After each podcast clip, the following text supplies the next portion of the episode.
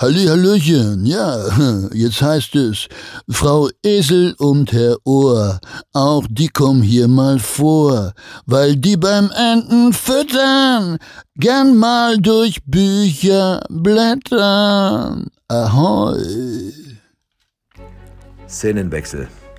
Die imaginäre Kamera fährt in einem spektakulären Drohnenflug auf einen Ententeich in Castrop-Rauxel zu. Hier sehen wir unsere beiden Protagonisten, Frau Esels und Herrn Ohr. Frau Esels ist eine examinierte Kosmetikberaterin, die ihre berufliche Heimat aber in der Basisgastronomie gefunden hat. Ihre Hobbys sind Parkverstöße melden sowie Katzenvideos.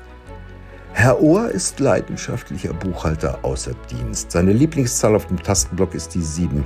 Seine Hobbys sind äh, Briefmarken fotografieren. Ja, das Komma fehlt absichtlich. Anmerkung der Redaktion. Und Zierfische katalogisieren.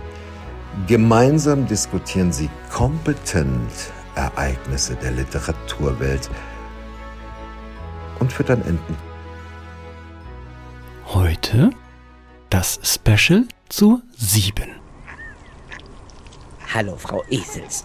Herr Ohr, fang ich an. Mhm. Jetzt so direkt, echt. Ja. Sehr schön. Freuen Sie sich auf die sieben? Ja, ja, ich freue mich sehr. Ich freue mich auf jede sieben, Frau Isels. Ja, das freut mich. Legen Sie los. Passen Sie mal auf. Start in 3, 2, haben Sie es schon gehört? Äh, Frau Esels. Ja, schon siebenmal. Na genau, das mit dem Special. So, ich verstehe. Sie meinen, da wir ja nun schon sieben Episoden gemacht haben, die sieben meine Lieblingszahl ist und wir nun extra ein Special dazu machen? Na, Natürlich. Und weil es ja quasi Ihr Special ist, mögen Sie nun einmal beginnen? Das klingt sehr interessant und herausfordernd. Warten Sie. Haben Sie es schon gehört? Nein, nein, nein, hab ich. Äh, Moment, bitte. Sie wissen doch. Präzision. Also nochmal. Haben Sie es schon gehört, dass die 7 eine sehr, sehr, sehr interessante Zahl ist in der Mathematik wie auch in der Literatur? Richtig, äh, glaube ich. Also Mathematik kann ich.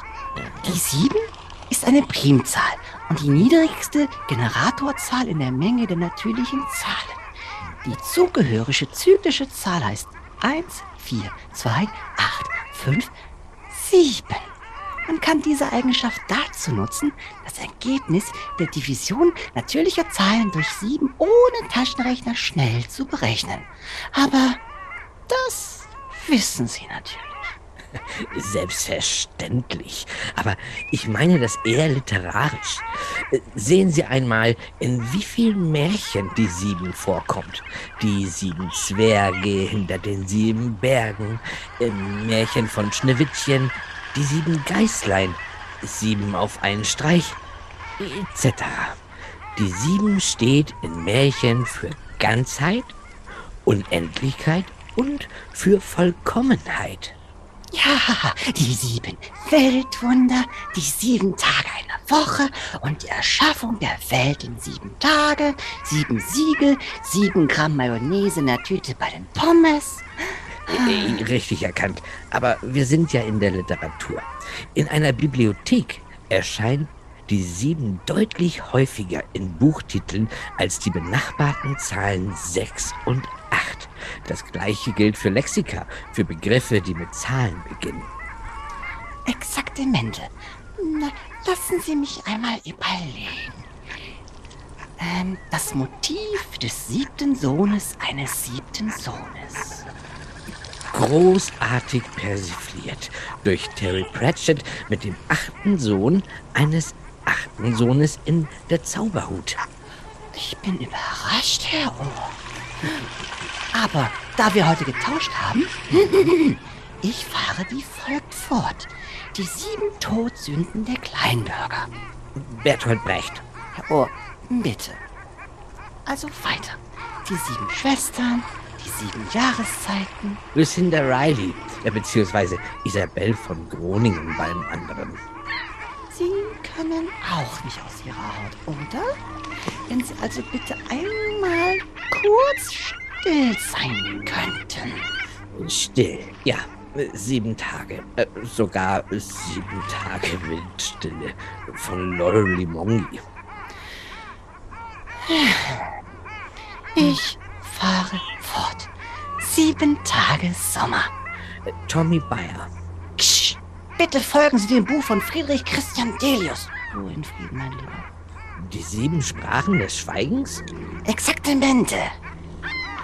Soweit habe ich verstanden. Meine Lieblingszahl ist nicht nur die verflixte Sieben, die magische Sieben, sondern die vollkommenste aller mir bekannten Zahlen. Nur von der 42 übertrumpft. Äh, gut. Äh, Handtuch einmal beiseite, Mr. Dent. Ja, damit kann ich leben, Mr. Ford Perfect. Nebenbei, Douglas Adams, der hat ja auch das Restaurant am Ende der Galaxis geschrieben.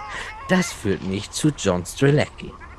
Ah, Sie meinen das Café am Rande der Welt. Eine Geschichte über den Sinn des Lebens. Auf der Speisekarte stehen die Fragen, warum bist du hier? Hast du Angst vor dem Tod? Führst du ein erfülltes Leben? Äh, Ich bin etwas überrascht, Frau Esels. Mag sein. Wir haben doch heute getauscht. Aber könnten Sie mir doch bitte noch einmal die Symbolik der sieben kurz und prägnant zusammenfassen? Sie meinen bestimmt präzise, Frau Ohr. Aber bitte sehr. In der christlichen Zahlensymbolik des Mittelalters steht die Drei für die nach dem Bild des dreifältigen Gottes geschaffene Seele, beziehungsweise Triade in anderen Religionen und alle geistigen Dinge, beziehungsweise die spirituelle Sphäre. Die Vier ist die Zahl der Elemente, beziehungsweise Himmelsrichtung und steht damit symbolisch für die materiellen, weltlichen Dinge. Jim Knopf und die wilde 13. Auch sieben. Jim, Lukas, Emma sind drei und die Quersumme von 13 ist vier. Also drei plus vier gleich sieben. Sie ist wieder zurück. Damit meinen Sie jetzt ernsthaft, das Göttliche in Jim Knopf zu finden? Natürlich, Sie haben das doch so erläutert. Ja, man kann alles so interpretieren, wie man es gerne hätte, Frau Esels. Und damit meinen Sie jetzt Noch ein Stück Brot für die Enten, Frau Esels. sieben. Danke. Äh, Moment, besser gleich sieben. Ja, aber für mich müssen noch sieben übrig bleiben. Schauen Sie mal, sieben Enten. Ah. Ah. Tschüss.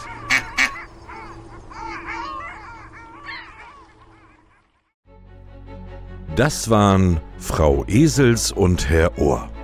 Frau Esels gesprochen von René Patorek, Herr Ohr gesprochen von Thorsten Latsch und das Intro eingesprochen von Sven Martinek.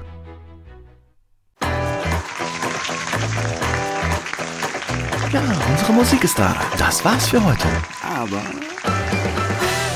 Wir kommen wieder nächste Woche Donnerstag mit einer neuen Episode. Feder, Charme und Tinte. Und wenn ihr sie nicht verpassen wollt, dann abonniert uns einfach